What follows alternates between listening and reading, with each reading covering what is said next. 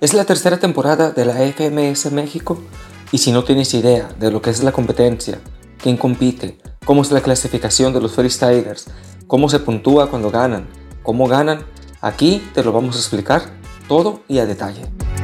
Al hablar de la Freestyle Master Series, nos estamos refiriendo a la competencia de improvisación más estricta en cuanto a temáticas, palabras, modos de batalla y otros factores que la hacen la más completa de todas. Inicialmente, la productora de eventos Urban Roosters la organizaba en España, pero con el pasar de los años se fue extendiendo a otras partes del mundo.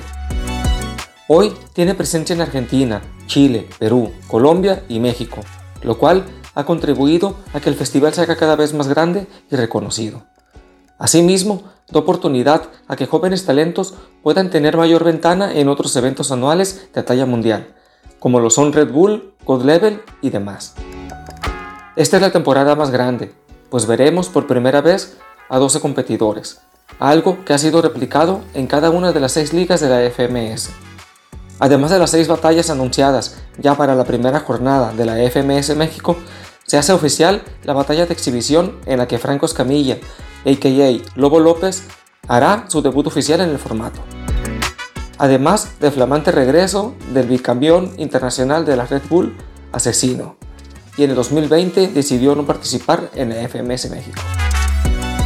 Y bueno, ¿cómo es el formato de la FMS? Al igual que en el fútbol, después de cada enfrentamiento hay una puntuación para cada freestyler. Aunque es el sistema de puntuación un poco diferente, lo explicaremos de la siguiente manera. 3 puntos para el ganador de la batalla si el vencedor no ocupa réplica.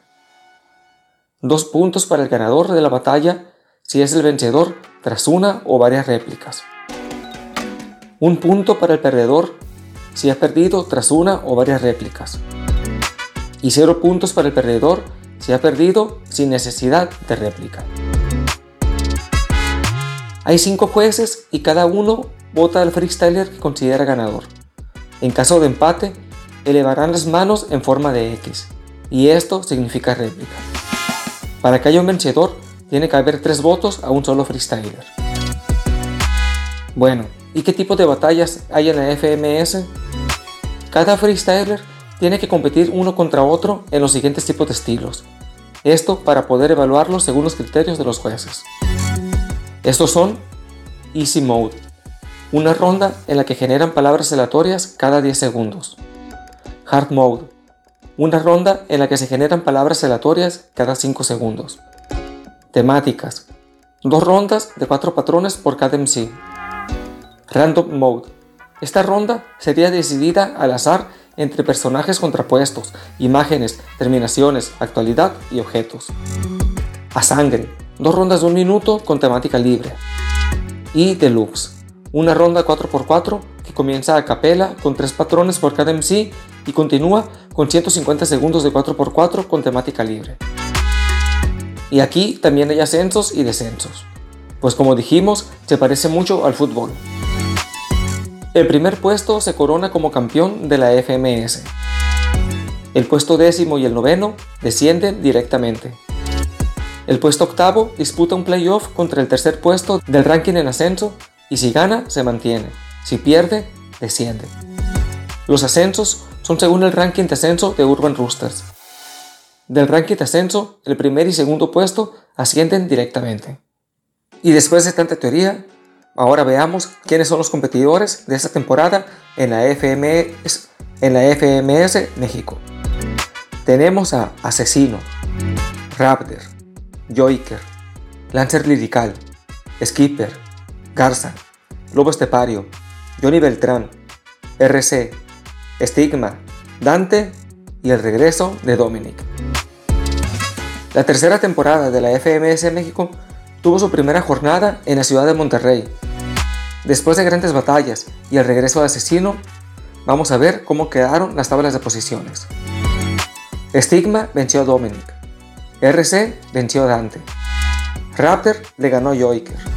Globo Estepario le ganó a Skipper tras una réplica. Lancer Lirical venció a Johnny Beltrán y Asesino a Garza.